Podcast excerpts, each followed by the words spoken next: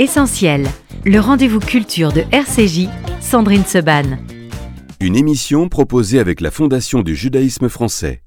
01 53 59 47 47. Merci d'être avec nous sur RCJ pour euh, parler ce matin dans notre essentiel du nouveau numéro euh, de l'Arche, le numéro qui va vous accompagner tout l'été. Et ça tombe bien puisque c'est un numéro plein de soleil, plein de mer, plein d'histoires, euh, plein de belles histoires aussi au pluriel. C'est un numéro intitulé Les Corse et les Juifs, une histoire d'amitié avec une très belle couverture.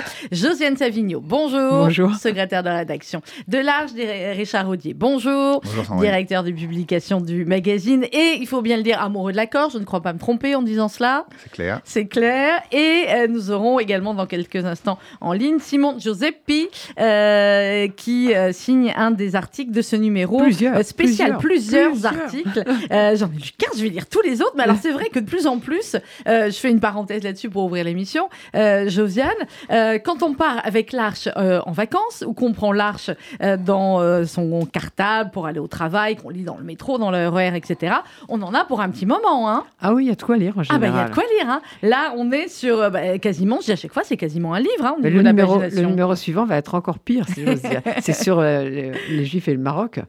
Et euh, il va faire 196 pages. Eh bien voilà, là on en- on n'en est pas loin. Alors, euh, les Corses et les Juifs, une histoire d'amitié. Qui a voulu faire ce numéro spécial? Dénoncez-vous, même si justement en Corse on se dénonce pas. Ah, mais Paul-Henri voulait le faire depuis longtemps. Mais oui, je, crois, avait- que, je crois ça fait fort longtemps que Oui, j'en oui. entendais parler. Il y avait même quelque chose en, en- en stock qui était l'atelier de l'écrivain. que- Mhm. Et donc, quand je l'ai demandé à Dominique Missica, elle m'a dit Mais tu sais, je l'ai déjà fait. et, et finalement, j'ai cherché dans les archives et, et je l'ai trouvé. Donc, Paul-Henri avait envie de le faire depuis longtemps.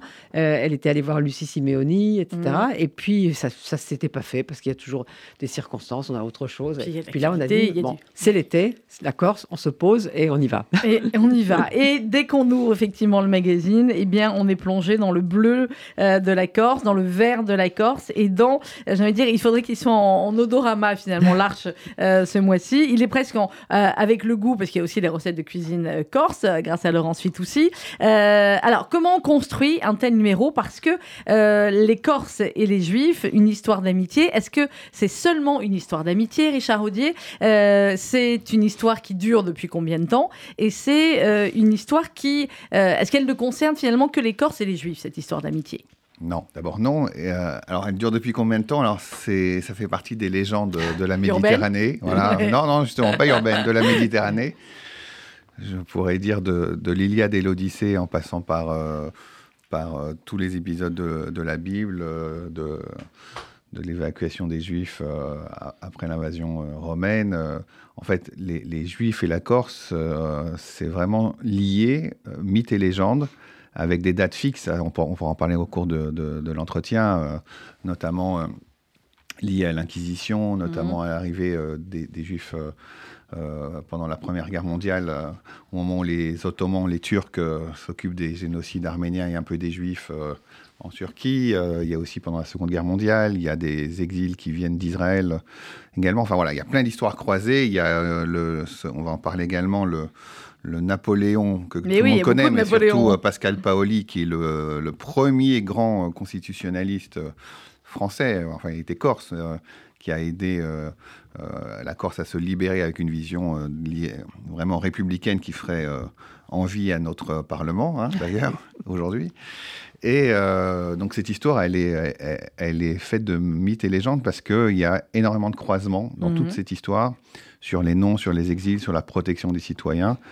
Donc il faut, c'est pour ça que c'est l'île de beauté en fait. hein. Euh, C'est quoi la beauté? C'est subjectif. Et donc euh, les relations entre les Juifs et les Corses, elles sont subjectives. Euh, effectivement, quand on est allé voir euh, Lucie Simeoni avec euh, Paul-Henri Lévy, on était tous les deux. Je l'ai emmené en Corse. On atterrit à, à Bastia à l'aéroport.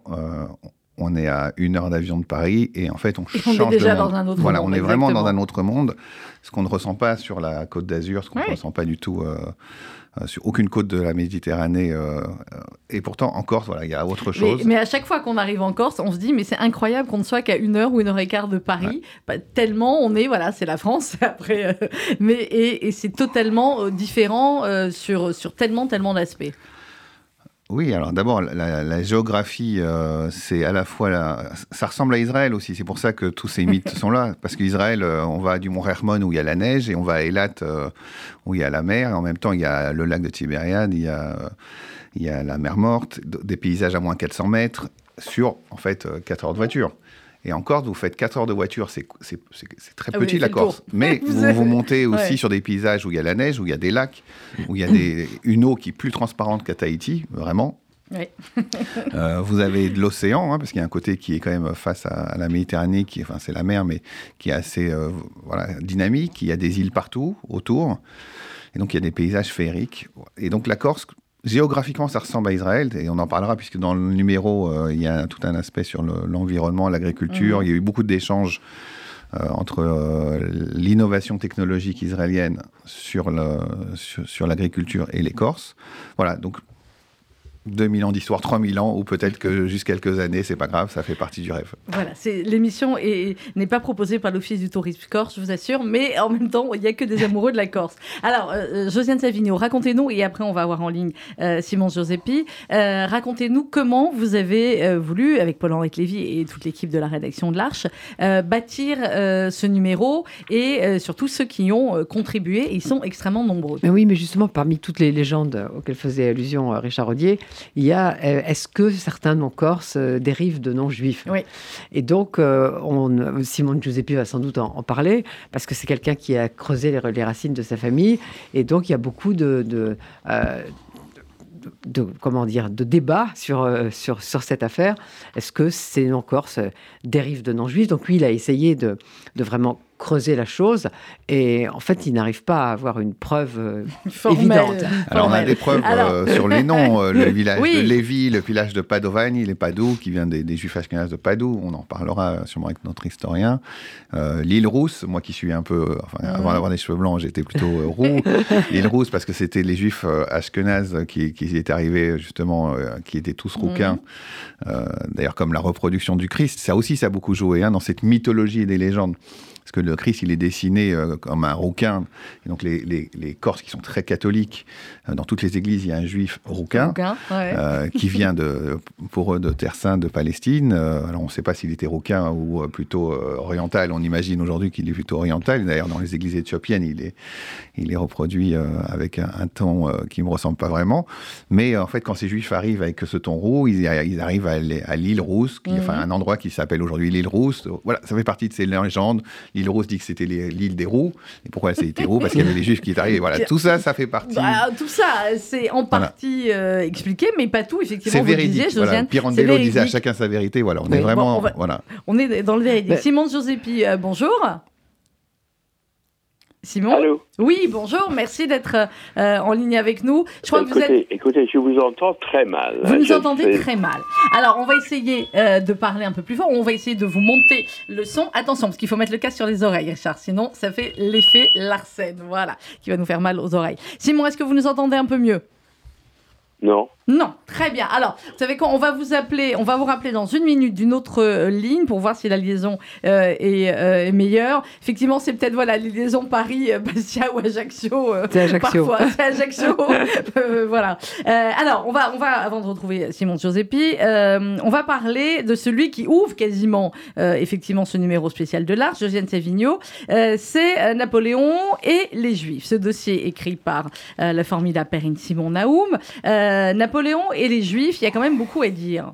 Ben Mais oui. parfois, on ne connaît que, euh, bah, euh, que certains Bah, aspects. C'est-à-dire qu'on a, on a une. euh, On a une vision un peu héroïsée de- du rapport entre Napoléon et les Juifs, et je crois que Perrine Simon-Naoum essaie de nuancer Mm. un petit peu. En fait, elle, ça- il y- a un livre euh, majeur qui est L'Aigle et la synagogue de Pierre, Bien. Pierre Bien, Birnbaum, bien, voilà. Voilà, sur lequel Perrine euh, Donc, travaille beaucoup, qui est un vrai ouais. livre qu'il faut lire. Parce que là aussi, Napoléon et les Juifs, c'est mythe et légende. hein. Euh, On a même dit qu'il s'était converti euh, en cachette. Euh, Alors certains disent à l'islam, d'autres au judaïsme. Non, mais Quand- vous voyez Napoléon se convertir à l'islam, franchement. Ah bah comme au judaïsme, voilà. Comme au euh, judaïsme. au judaïsme, voilà. Je sais pas. Mais c'est vrai que la première rencontre, et Perrine Simon Naoum en parle, et c'est intéressant, il, il rencontre les Juifs vraiment euh, en Italie. Donc c'est un judaïsme qui est là aussi double millénaire, hein, Mhm. puisque c'est en 1797. Et euh, quand Napoléon rencontre les premiers juifs, il va faire un acte fort, c'est qu'il va ouvrir un des premiers ghettos, puisque le mot ghetto euh, vient pas de la Pologne, hein, on le sait bien, ça vient des- de l'Italie. Le premier ghetto, c'était à Venise. Mhm. Et Napoléon, euh, voilà, il est quand même un révolutionnaire. euh, il va être empereur, mais à l'époque, il n'est que républicain et révolutionnaire. Et donc, il ne peut pas supporter de voir un peuple euh, mis euh, comme ça sous, sous restriction de déplacement. Et euh, sa première rencontre, c'est importante. Elle se fait donc en- dans une campagne militaire. Mhm. Et il découvre euh, voilà, un monde qu'il n'avait pas vraiment identifié dans sa jeunesse. Et Et euh, il fait cet acte libérateur de- d'ouvrir le ghetto et de laisser la liberté de circulation.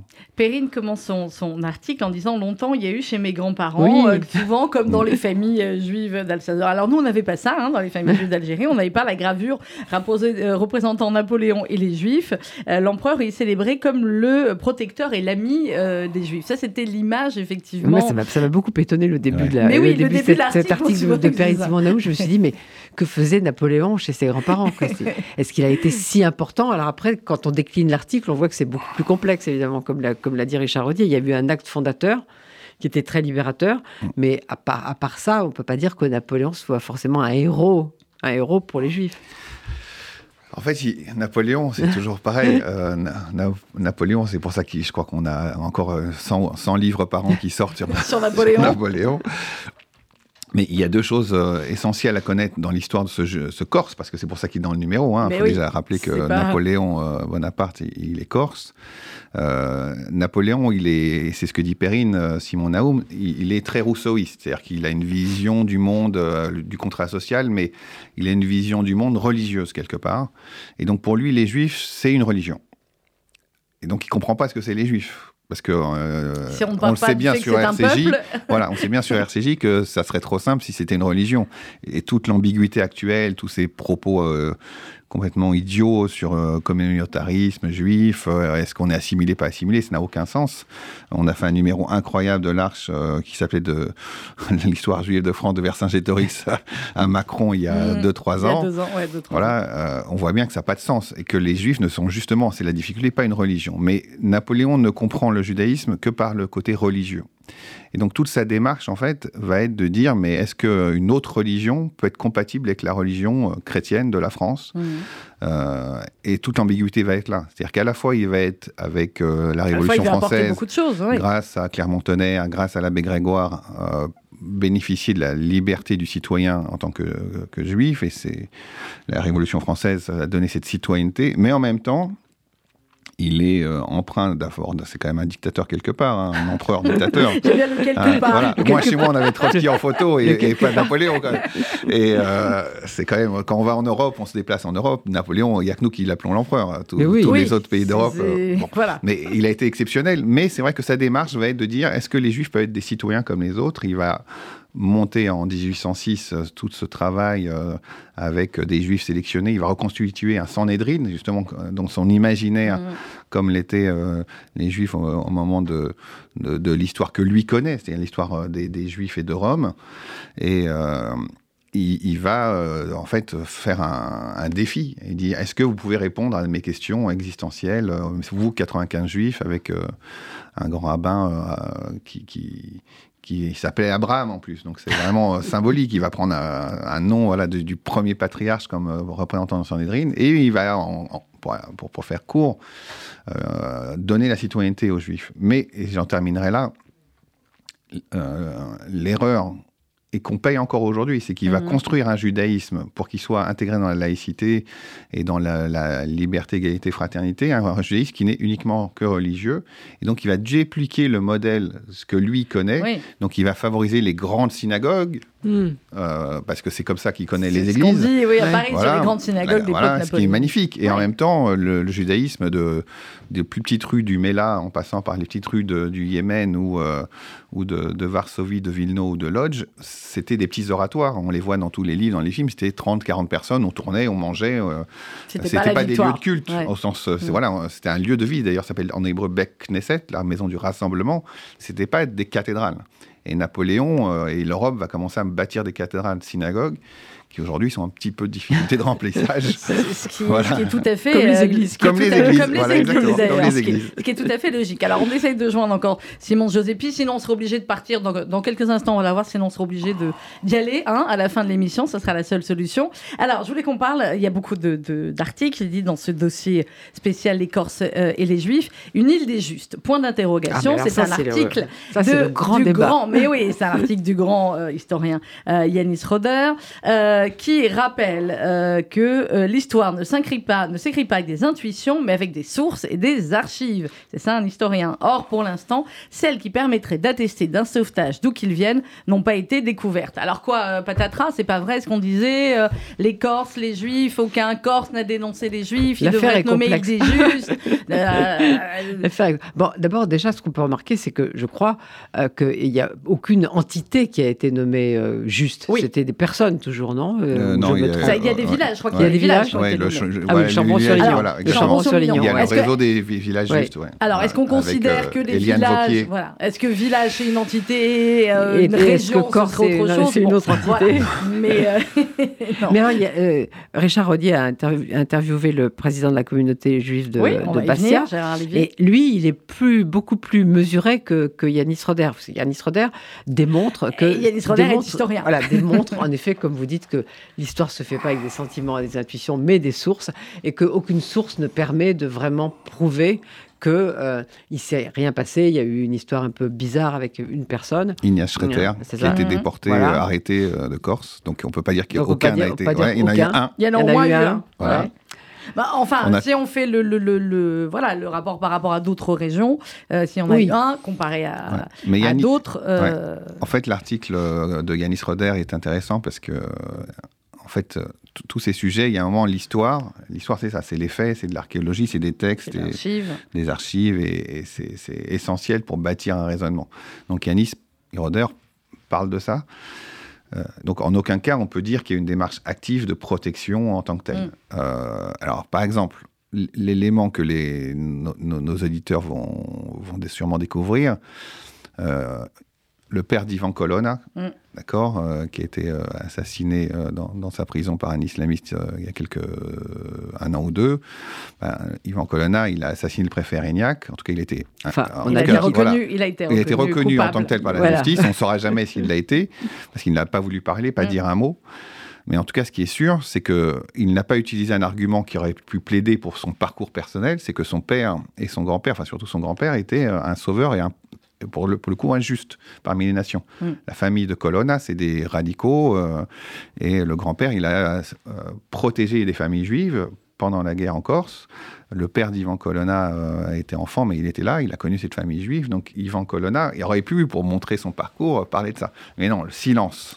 Hein, c'est- même même Ah à bah, ce moment-là. Corse. euh, Voilà, c'est Corse. On est corse. On est ah bah, à un Corse. moment de. Bon, enfin bon. Mais c'est voilà, c'est- c'est c'est toute cette euh, toute cette ambiguïté de cette île qui a. euh, je pense qu'on va en parler quand on parlera de l'interview de, de Lucie Simeoni. Il y, a, il y a énormément de facteurs compliqués Mhm. sur cette euh, euh, sur cette île euh, parce que c'est d'abord une île, le côté insulaire, et puis euh, sur le côté juste, en fait, euh, Yanis Roder explique bien la différence entre est-ce qu'on protège des juifs étrangers, des juifs français. Français, Il faut vraiment que- lire l'article pour se poser voilà, des questions. C'est ce qu'il dit de quoi on les protège. Voilà. Qu'on les Donc protège Gérard euh, Lévy dit juste, il n'y a pas d'antisémitisme en Corse, Mhm. ça c'est une euh, réalité. Ça, c'est le Euh, président de la communauté voilà, le juive de Bastia. voilà, ouais. le président juif de Bastia. Et euh, il dit qu'il n'a jamais constaté d'antisémitisme. Voilà, jamais constaté. Ça. Quand même, c'est.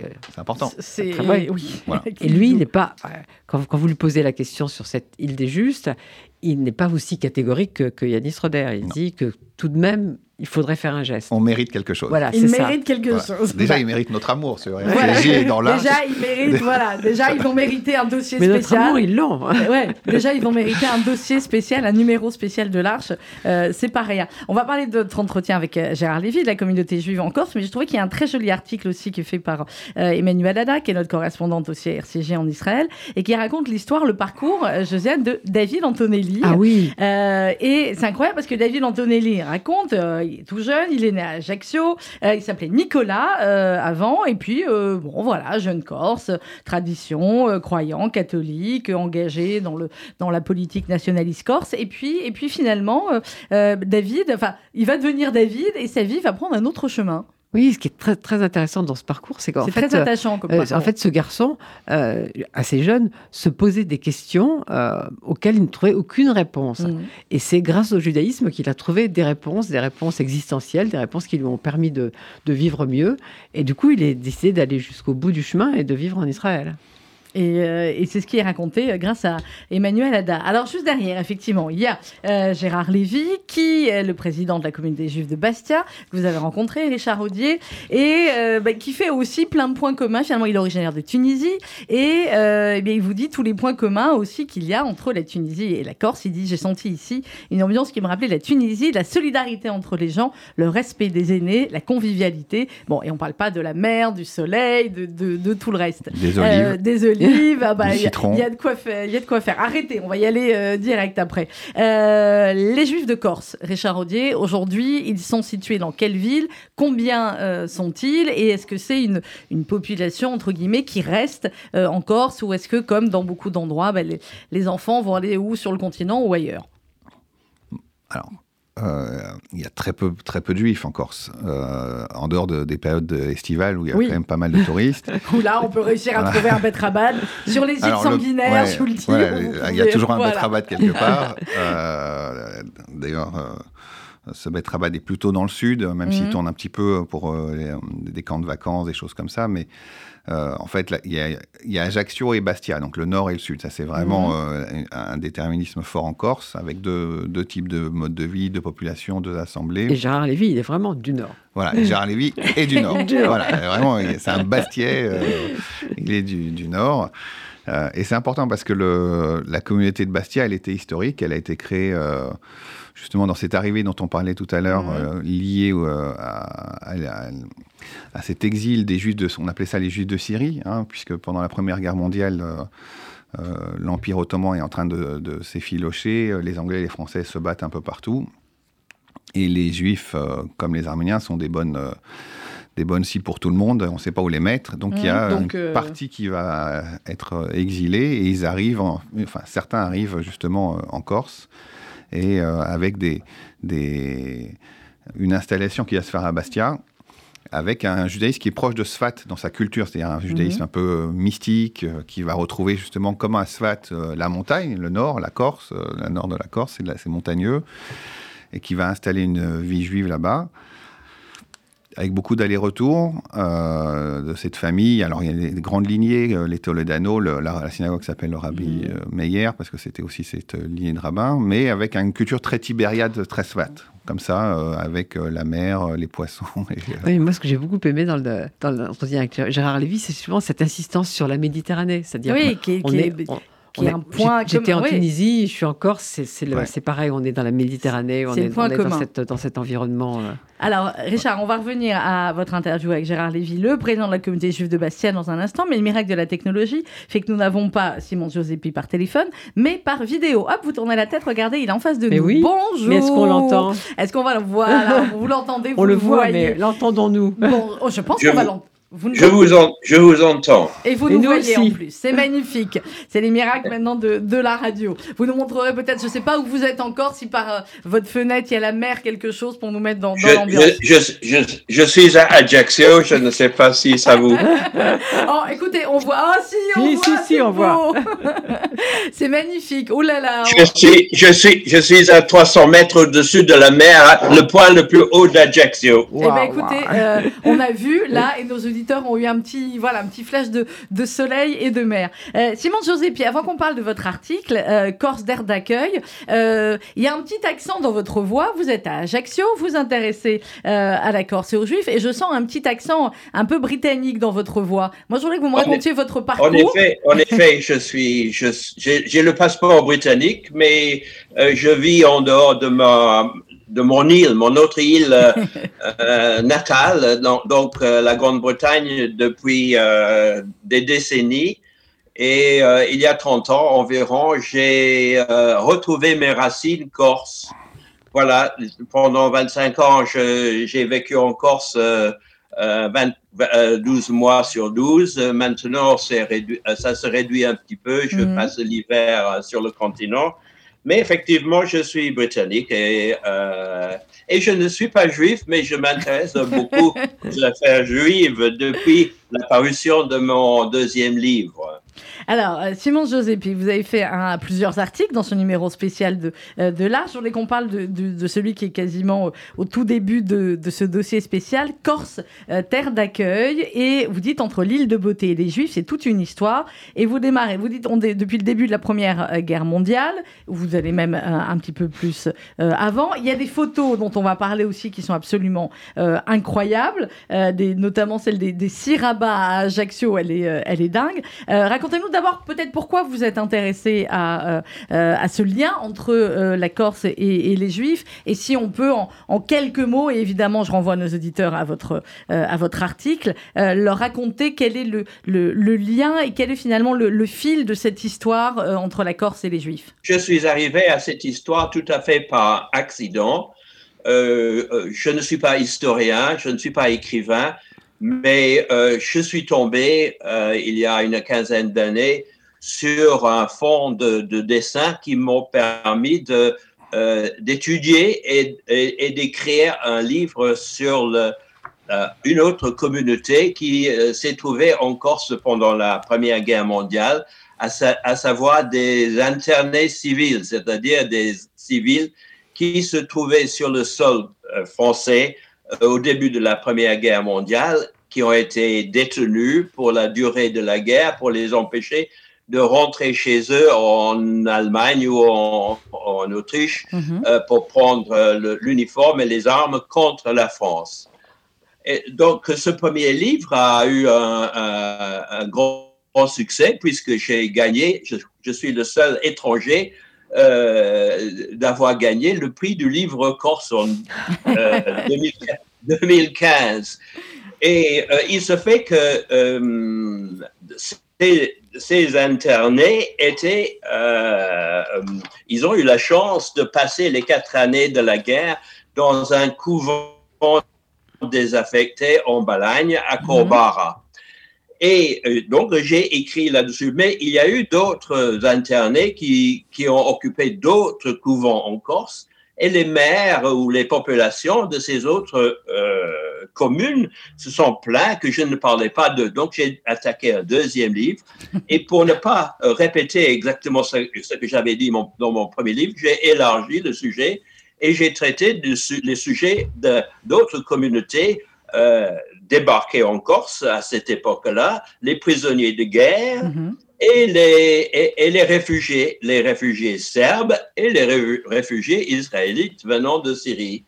Alors exactement, vous expliquez bien dans, ce, dans cet article euh, les réfugiés juifs venant de Syrie euh, et vous expliquez à quel point eh bien, euh, on a essayé, je voudrais que vous nous parliez de la, de la figure d'Amédée Talamas et à quel point effectivement eh bien, on a essayé de les intégrer.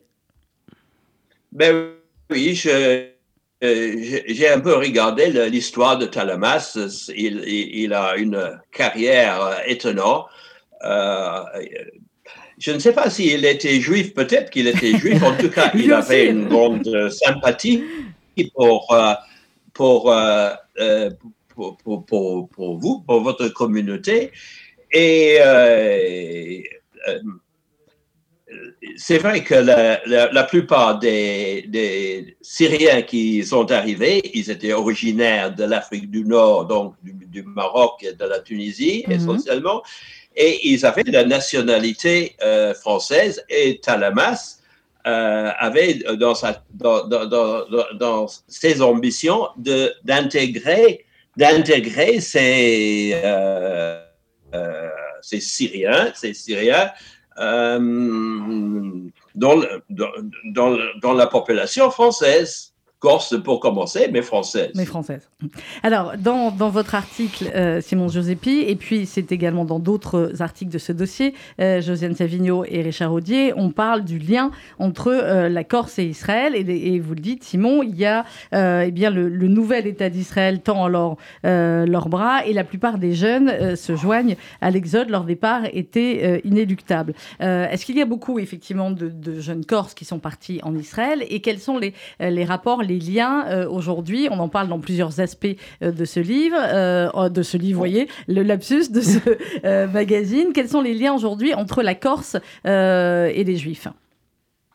Entre Israël et, la Corse, pardon, je, ce matin. Ne, sais, je ne sais pas trop. Je, je, crois que les liens sont assez, assez tendus, pour ne pas dire rompus vous savez que finalement, il, ne reste pas beaucoup de beaucoup de, de Syriens, de Syriens en Corse. J'ai eu un contact euh, hier avec une, une, amie juive euh, qui m'a dit qu'il y a quand même un petit euh, renouveau. Il y a maintenant un rabbin à Ajaccio, un jeune, qui, qui a établi aussi une présence à Porto Vecchio. Et il y a aussi, euh, depuis peu, un rabbin à Bastia. Mais euh, j'ai l'impression qu'il euh, y a peu de, contact avec les, les nos Palestiniens ici maintenant. Et ceux qui sont partis, c'est normal, avec le temps et l'éloignement, euh, ça, distend. Hein. Eh, je fais le lien avec ce que vous nous disiez, euh, Richard Audier, avec votre interview du, président de la communauté juive de, euh, de Bastia. Est-ce que si on se projette, on peut se dire que la communauté juive de Corse, elle va rester, subsister comme elle est? Est-ce que certains peuvent envisager de se dire, ah ben tiens, on peut aller vivre en Corse, même si c'est compliqué pour plein d'aspects, pour ceux qui sont attachés à la cache-route ou, ou autre Ou est-ce qu'on se dit que malheureusement, d'ici quelques années, la population juive sur place étant vieillissante, il y aura de moins en moins, voire même plus du tout de juifs en Corse. Alors là, je suis incapable de faire des, projections. Euh, non, mais je voulais revenir parce que dans l'article, on, euh, pardon de ne pas répondre à la question. mais euh, il y aura des juifs en Corse, comme sur la Lune, il y en aura sûrement. Voilà, voilà. c'était une réponse comme ça. Voilà. Et si Dieu donné nous en trouve aussi. oh, bah, il en trouve pas. la question, c'était sur Israël aussi, je pense. Oui. Richard va répondre, parce qu'il y a quand même des, des comment dire, des, relations technologiques qui sont, qui sont très claires. C'est ça, et des relations liées à l'agriculture. Notamment liées à l'agriculture.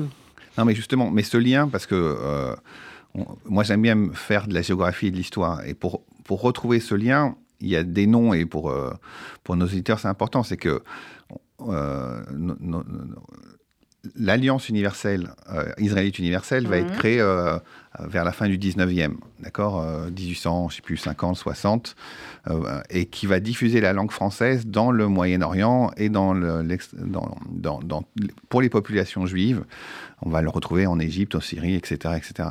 Et donc ces gens-là qui, vont faire les premières alias, qui s'y partent, comme le disait notre, notre auditeur, euh, de, du Maroc, par exemple, pour la famille Toledano, c'est un bon exemple, ou sur ces fameux rabbins corses mmh. en photo, ils vont euh, partir dans ce qu'on appellerait la Transjordanie, la Syrie, enfin peu importe, l'Empire ottoman, et ils vont avoir euh, l'école en français. Et la France, c'est une langue de, révolte, de liberté, d'écriture, hein, n'est-ce pas, Josiane Savigno Voilà, c'est très important de rappeler ça. Et quand, euh, en fait, les, ces gens-là vont revenir, ben, ils vont, quand ils vont être, euh, comme pour les Arméniens et les Juifs par l'Empire ottoman, un peu être pourchassés, pogromisés, génocidés pour les Arméniens, ben, le français, c'était une terre d'accueil à la fois en tant que, que terre géographique, mais aussi une mhm. terre d'accueil en tant que livre et, culture. Et donc, quand ils arrivent en Corse, ils, sont, ils viennent aussi en Corse pour ça, pour retrouver la Méditerranée et euh, trouver le français. Le mhm. français, c'est vraiment un, la langue française est une langue universelle. Et euh, ce point-là est, est, très important. Alors, Désolé pour, notre, pour l'Empire britannique, mais euh, c'est vrai que la langue française est essentielle par rapport à ça. Et alors, pour revenir justement sur Israël, mhm. aujourd'hui, là encore par le français, c'est-à-dire que l'agriculture israélienne. il y a l'article formidable sur Netafim. En fait, Netafim, ça a été inventé par les Israéliens pour faire face à au manque d'eau en Israël. Mm mais euh, ils ont une culture francophone qui avait été euh, instituée notamment par Golda Meir. On connaît ces photos où elle va visiter l'Afrique, Ben Gurion, qui ont, qui, ont rêvé de partenariat justement historique, de retrouver ce lien par le Nil euh, des communautés juives et, et de, de l'Afrique. Et en fait, Netafim, qui va être créé dans les années 60 pour faire du goutte à goutte, pour, parce qu'il n'y avait pas d'eau, va exporter euh, aujourd'hui ces technologies. Et qu'est-ce qu'ils vont trouver? Ben, Ils vont trouver en fait des juifs francophones, des ingénieurs francophones qui vont retourner en Afrique en disant mais venez, on va vous aider. Et euh, quand les Corses ont voulu faire un voyage euh, en, Israël, la Chambre de commerce, etc., une association, on va leur présenter Netafim, cette mhm. entreprise israélienne de goutte à goutte. Et en fait, ils, ils, vont parler de la Méditerranée. La Méditerranée, c'est une mer, mais c'est aussi un manque d'eau. Et on le voit tous les jours dans cet été français, enfin méditerranéen. Et en fait, ils vont retrouver des ingénieurs hein, et, des, des, des, des, sales, comme on pourrait dire, des, représentants, qui vont leur expliquer ces technologies israéliennes qui n'est pas, pas du tout utilisée en France, alors qui serait totalement adaptées à la Corse. Puisque mmh. Corse, ben c'est une terre aride. Alors, il y a, autour du GR20, il y a des lacs magnifiques, il y a des, cours d'eau, mais ils sont aussi euh, en, difficulté de survie. Et ce goutte à goutte peut sauver l'agriculture corse, qui est, et on en parlera dans l'histoire de Simeoni, un des enjeux majeurs de, de, des volontés d'autonomie ou d'indépendance de Corse pour protéger ce territoire et cette euh, agriculture. Alors, on va en parler effectivement. Voilà une grande euh, parenthèse. Non, non, mais, mais, Simon, mais Simon, Giuseppi s'est aussi intéressé à, à savoir si euh, un certain nombre de noms corses étaient dérivés de noms juifs. On va, on va, y venir. juste, j'ai adoré le nom de, de l'association de Frédéric Joseph Bianchi, Terra Eretz Corsica voilà. Israël. Voilà, avec le nom, c'est vraiment plein de choses. Alors, Simon Giuseppi, toujours en direct d'Ajaccio. La mère est toujours là, hop, on la voit toujours un peu derrière vous. Euh, les Giuseppi, est-ce que c'était des banquiers juifs à Méria Point d'interrogation. Vous êtes donc remonté euh, sur l'histoire de votre famille. Euh, Simon, qu'est-ce que vous avez découvert? Plus clairement, vous êtes de chez nous ou vous n'êtes pas de chez nous? J'aimerais, j'aimerais bien. Je suis. Ah on vous je, je, ne suis pas seulement tolérant de tout le monde, j'aime tout le monde. Donc, Écoutez, ça tombe bien. j'ai passé toute ma vie. J'ai passé toute ma vie à voyager. Je n'ai pas vraiment un chez moi, sauf peut-être Corse que j'ai que j'ai découvert mes racines il y a 25 ans. Voilà, donc. Euh, Alors, comment vous êtes remonté sur les traces de, J'ai peut-être, j'ai peut-être, comme, comme la plupart des gens, probablement, même des, des, des, gènes juifs.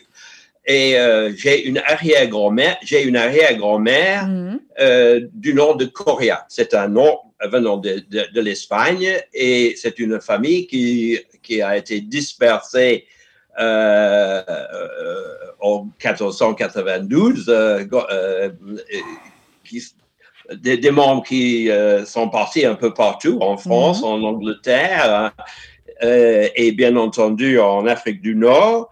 Et cette famille s'est établie, entre autres, pas seulement, à, Tétouan. Et je crois que mon arrière-grand-mère euh, est originaire de, de, Tétouan, c'est d'une famille euh, rabbinique qui a dû fuir qui a dû fuir donc lors de, du énième persécution, mm. Euh, des Juifs en 1805 et euh, son père ou son grand-père, je ne me souviens plus, euh, a, débarqué à Caracas, qui est tout proche de Trinidad.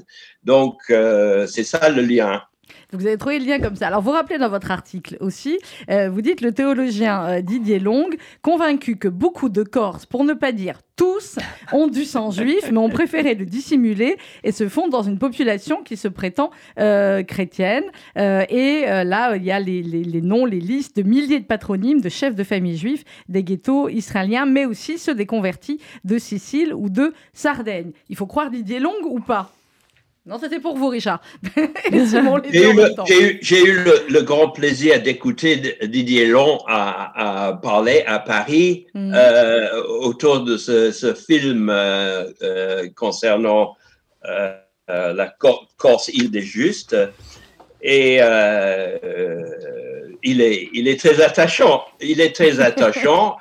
Mais euh, j'ai constaté qu'en Corse, euh, les historiens ne sont pas du tout d'accord avec ne sont pas d'accord avec lui. Bon, alors, on va, on va, arrêter là-dessus. On va continuer à parler, nous, de, euh, de ce dossier spécial. Merci beaucoup, Simon Giuseppi, d'avoir été avec nous en direct d'Ajaccio, de nous avoir envoyé comme ça un petit peu de, de, soleil et de mer de Corse. Et je renvoie évidemment à vos articles extrêmement intéressants dans l'Arche de juillet-août. Merci, Simon. Merci de votre accueil. bonne journée à Ajaccio. Au revoir. Alors, Mais il y a une BD dont, que, que critique Yanis Roder, d'ailleurs, Oui. une BD sur la Corse, île des Justes. On, en- mais on en oui, on parle va en parler aussi. On va parler maintenant. Euh, Il nous reste encore une bonne dizaine de minutes. Euh, Lucie Simeoni, juive et corse euh, dans l'âme. Euh, qui est Lucie Simeoni? Simeoni, c'est peu de dire que c'est un nom qui est. je sais combien? Il y a de milliers de, de, de Simeoni en Corse. C'est peu de dire que c'est un nom qui évoque beaucoup de euh, choses euh, à nos auditeurs, comme à beaucoup de personnes. Mais qui est-elle, Lucie Simeoni Et pourquoi est-ce que finalement euh, vous avez voulu la rencontrer avec Paul-Henri Lévy? Lucie, c'est une, c'est une légende cachée, euh, une légende cachée corse euh, que je connaissais parce que son mari est Edmond Simeoni. Et, euh, alors on prononce pas les Alors i vous dites derrière, Voilà, vous dites ouais. d'ailleurs, non, on dit Simeoni, mais en Corse, on dit Ouais, Edmond, ça suffit. Voilà, Voilà. Edmond. Tout le monde a compris qui et c'était. pour tout le monde, le père de l'indépendance ou de la vision autonome de la Corse. Mhm. Mais en fait, derrière tout homme, il y a souvent un binôme. Et en fait, celle qui a créé cette vision-là, qui était une vraie militante, c'est sa femme Lucie, euh, qui est partie en Corse avant lui, en fait, Mhm. et euh, qui est d'une origine euh, qui, qui a été élevée en yiddish par une grand-mère euh, aveugle et sa mère, qui a été protégée par un père catholique strasbourgeois et qui était bien évidemment après-guerre, quand elle a survécu avec tout ce, cette, ce, ce- ce parcours incroyable que vous découvrirez dans le, dans le- le reportage.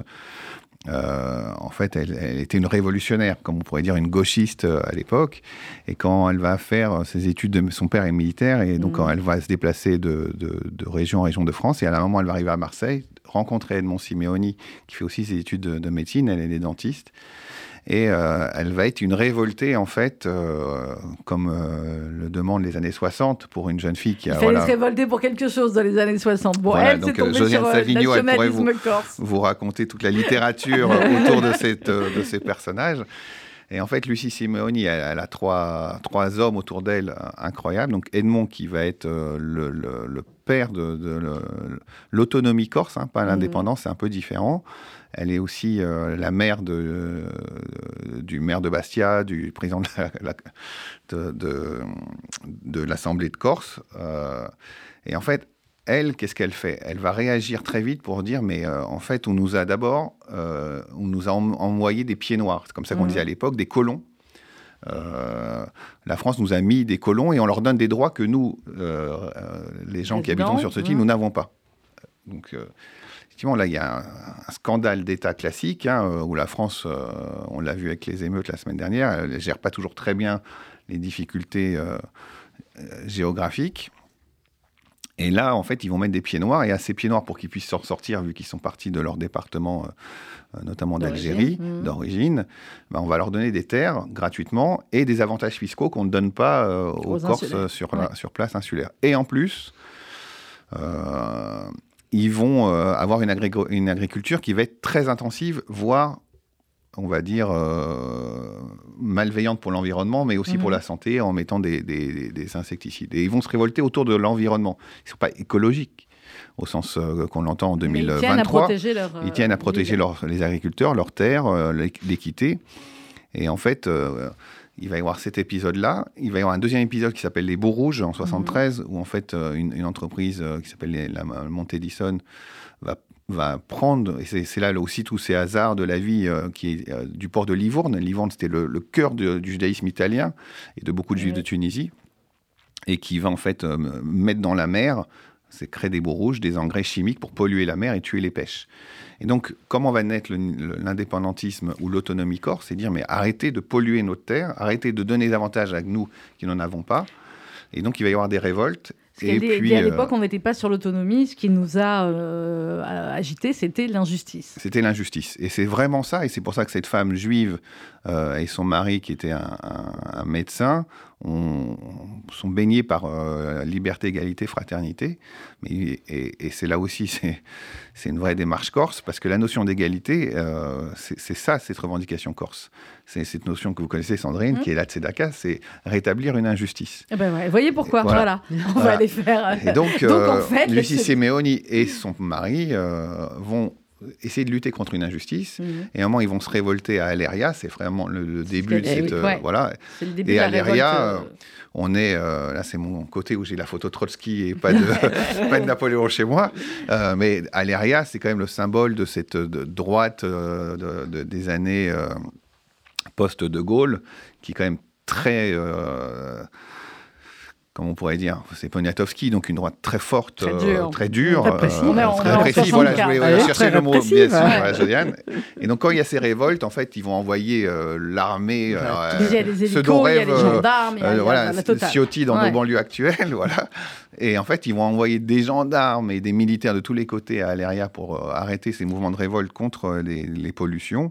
Et il va y avoir de morts. Et Simeoni, le mari Edmond, va être euh, accusé. On va pouvoir voir que c'est pas vrai. Enfin, Mhm. bon, je sais pas si Enfin, il la, va la faire 18 légende. mois de prison. Voilà, mais, et Lucie, ouais. voilà, c'est ce portrait qu'on voulait raconter C'est très euh, avec intéressant Paul parce qu'effectivement, voilà, c'est le, le- le début. Ce- de... le début de cette histoire. Et puis, Ouais. c'est Lucie, euh, je pense que Josiane, quand, quand on a raconté cette histoire, ça, ça ouvre des chakras. Ben déjà, on a, déjà, on a envie de la rencontrer. Bah Ensuite, on a envie de la rencontrer.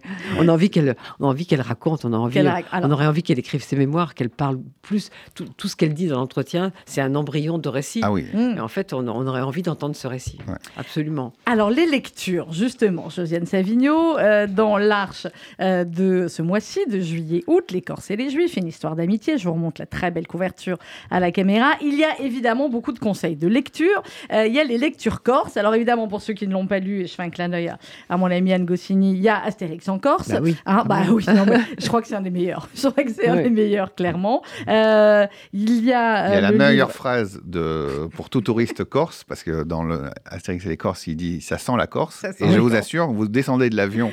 Mais oui, c'est ce que Parce je qu'à Bastia, tout on descend encore de l'avion sur une passerelle, on est Oui, sur le oui, tarmac, oui, oui. et ça sent Ça la Corse. Corse. Mais oui, c'est ce qu'on disait tout à l'heure. Il aurait fallu que le numéro soit en odorama aussi. Alors, qu'est-ce que vous nous conseillez en lecture corse? Josiane, il y a des guides euh, aussi. Et puis, évidemment, euh, vous allez nous parler aussi du gros euh, dossier euh, sur euh, les 70 ans du livre de poche. Mais alors, déjà, il y a les, les- dans les, les guides corses. Moi, j'ai j'ai trouvé que c'était c'était intéressant parce qu'il y a plusieurs types de guides. Il y a des guides. Euh, il y a un guide, un guide Gallimard qui, est- si on y va de 2-3 jours, 3-4 jours, on peut, Mhm. peut trouver, son, trouver son chemin. Et il y a un autre guide qui m'a beaucoup intéressé. C'est un guide plus, plus- avec des choses plus personnelles. C'est-à-dire, on rencontre quelqu'un qui euh, aime une partie de sa région, qui, qui, qui l'a fait, qui l'a fait visiter. qui a- ça m'a beaucoup intéressé. Ça m'a donné envie de retourner en Corse où je suis pas allée depuis un petit moment. Et puis, bien les 70 ans du livre de poche. L'an dernier, on a fait les 50 ans de Folio. Mais oui. Donc quand même, il fallait être euh, juste. Donc là, c'est les 70 ans du livre de poche. Et puis, bien sûr, bon, Folio euh, euh, s'est s'est développé d'une manière peut-être plus littéraire que le livre de poche. Mais au départ, le, le coup de génie, c'est quand même, euh, euh, il y a 70 ans, euh, un type, Henri Philippaki, qui dit qu'on pourrait appliquer aux grands textes, aux textes de vraie littérature, ce qu'on fait pour euh, ce qu'on appelle les romans populaires. Oui. C'est-à-dire un, un format, un papier pas très chic. Et Et évidemment, un format elle plus petit à lire. voilà, et- mais évidemment, pour nous, c'est magnifique cette, cette révolution. Mais à l'époque, il y avait les puristes qui disaient Mais comment Tous ces gens qui, en fait, avaient les moyens, eux, de se payer des vrais livres, Mhm. trouvaient que c'était quand même dégradant pour la littérature d'avoir ce petit format, ce Oui, papier. mais nous, on trouve que c'est quand même formidable pour l'été, notamment. euh, Pas seulement, que- pas seulement pour l'été. Enfin, moi, dire, moi, pendant toutes, euh, toutes mes, mes études, j'ai les nouveautés, enfin les choses. euh, j'ai jamais lu des nouveautés quand elles sortaient que, que je lis maintenant pour la rentrée littéraire. Je les lisais dès qu'elles arrivaient en poche parce que et- trop et cher. les classiques aussi. Alors, avec Oui. vous rappelez les chiffres des, des super best-sellers des livres de poche. Bon, je vous les demande pas à tous les deux, ce que forcément vous voulez savoir, mais pour nos auditeurs, par exemple, euh, plus de 5 millions d'exemplaires vendus, c'est Le Grand Môle et c'est Vipère au point. Et plus de 4 millions d'exemplaires vendus en livre de poche, c'est le journal d'Anne Frank et c'est euh, le, Germinal euh, d'Émile Zola. Euh, donc, vous retracez tout cela et puis vous nous donnez évidemment les conseils de lecture euh, pour cet été. Et il y a de quoi faire, hein, Josiane Oui, oui, on a, demandé, comme, comme on fait maintenant chaque année, aux contributeurs de l'Arche, comme ils avaient fait pour leur folio, de dire un livre de poche qu'ils aimaient. Et alors, Richard Rodier a fait un- un- une chose très longue et c'était très intéressant parce qu'il me dit c'est pas mon livre préféré, mais celui que j'ai le plus offert. Donc, je trouve que ce serait intéressant qu'il en parle. C'est le Fouché de Stéphane Zweig. Vous voyez, j'ai même pas regardé, je le savais. Je me suis- Alors, pourquoi le Fouché de Stéphane Zweig? Pourquoi est-ce que tout le monde dans cette maison, ou presque, a un Fouché de Stéphane Zweig? Bah, parce que Fouché, c'est. euh, on, on a parlé de la France tout à l'heure, et, et Fouché, c'est euh, tout le côté noir de la France. Parce que on- là aussi sur la Corse, on n'en a pas parlé, mais euh, par exemple, euh, je refais un tout, petit retour en arrière, mais il y a un côté avec une histoire qui est dingue que vous allez découvrir avec Maurice Papon, ce salopard, et, et, des avions qui veut bloquer en 48 mm. pour Israël. donc il y a une France qui est moche.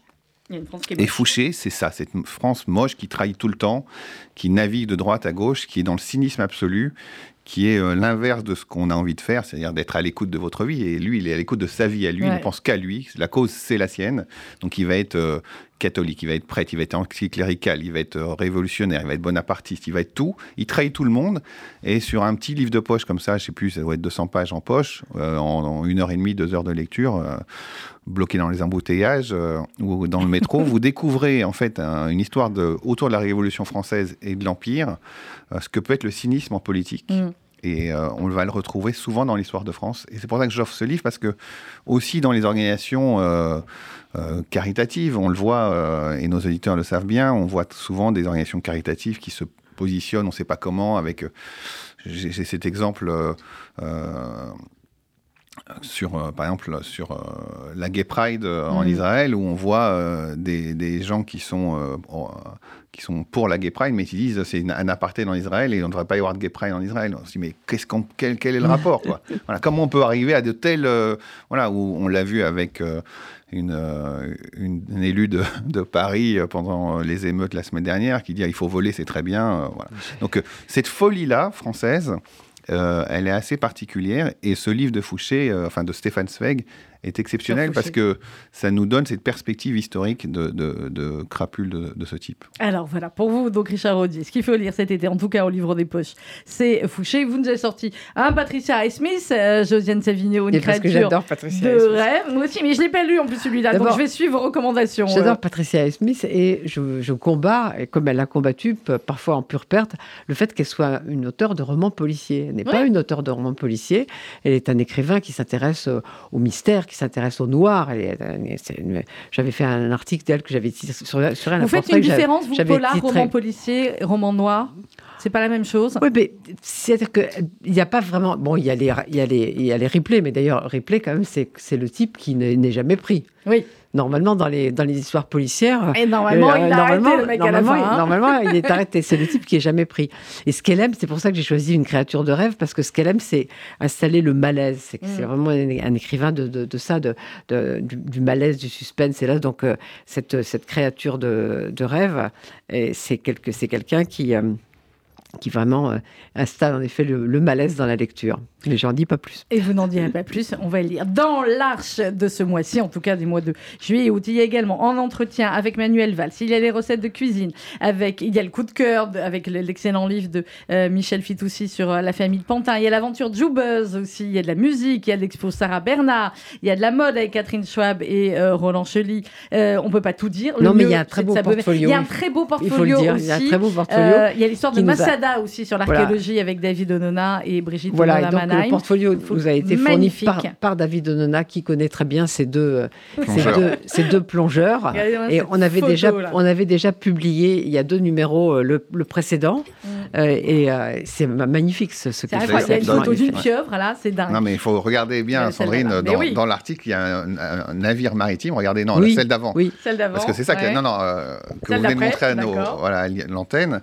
Euh, il y a en fait les navettes de Cherbourg euh, qui sont euh, plongées dans le golfe des Lattes et pour, dans lesquelles vous pouvez plonger. Voilà. Incroyable. Donc on revient dans l'histoire de France. J'aimais la pieuvre, moi. Cette navette qui avait été aussi, achetée et vendue par la France et achetée et qui avait été bloquée par le général de Gaulle et qui finalement vont être et qui sont, reprises. Et parce qu'elles avaient été payées par les Israéliens et une de ces navettes va être coulée pour refaire du corail à Eilat. Bref, comment on fait pour se procurer ce numéro spécial Les Corses et les Juifs, Josiane Savigno Déjà, on s'abonne. On s'abonne. on commencer s'abonne.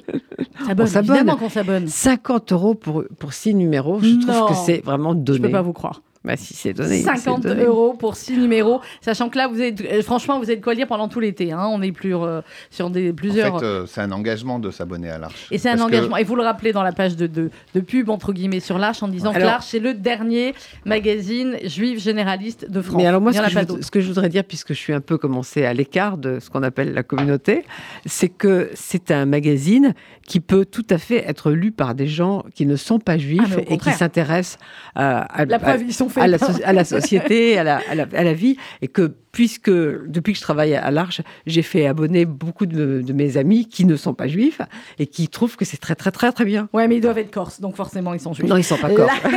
non, mais, mais euh, en un mot, c'est vrai que s'abonner à l'Arche, c'est un acte d'engagement militant, puisque contrairement euh, à ce qu'on croit, c'est un journal qui vient vous amener des questions. Oui. Et c'est Et, et et c'est c'est le but. l'inverse un peu de ce que disait notre euh, ami Qu'est-ce tout à l'heure, qui amenait a des réponses jours, tout à l'heure. Voilà. Mais ça ramène des questions. C'est pour ça qu'on fait des dossiers longs, parce que on, comme on, le parlait, on en parlait pour la Corse, on, on a des opinions euh, construites. Et c'est pas des opinions de la doxa philosophique un peu dans tous les sens. Non, c'est des dossiers, on travaille, il y a des historiens. Et donc il faut s'abonner, c'est un acte militant, 50 euros, euh, c'est pas cher. six mois. Euh, l'archemag.fr, www.l'archemag.fr, euh, et vous vous abonnez, effectivement. Et c'est Très dans, été. c'est certains kiosques, c'est dans certains kiosques, et, dans, kiosques. et dans certaines librairies. Et n'hésitez pas à le demander en kiosque et en librairie. Non, non, c'est et, on, et on se retrouvera pour, pour ce gros numéro pour Mais parler oui, du Maroc. J'avais juste du Maroc, exactement. Merci beaucoup, Josiane Savigno. Merci, Richard Audier. Merci à Simon Giuseppi qui est avec nous en direct euh, d'Ajaccio. On va se quitter avec à la fois euh, du Corse, du Juif, de la Tzedaka, du live. C'était sur la scène du Palais des Congrès. Je vois Josiane qui me regarde comme ça. C'était en 2014 ou 2015. C'était euh, les airs corses repris par Patrick Bourrel et Patrick Fiori. Vous allez le voir, c'était Ah magnifique. oui, parce qu'on a encore aussi, là, on, a aussi, on a aussi un papier sur les polyphonies Mais corses. oui, je Mais sais. oui. Alors là, euh, voilà. Oui, oui, je m'arrête, je me tais, on y va. Mais là, il faut écouter, vous allez voir à quel point c'était sublime. C'était sur la scène du Palais des Congrès. Patrick Fiori et Patrick Borel pour terminer cette matinée, les Corses et les Juifs. Bonne journée à tous.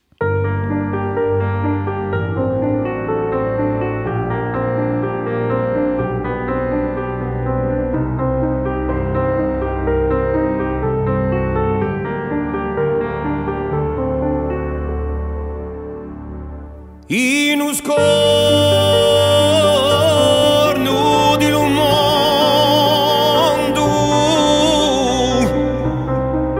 c'è un luogo tenere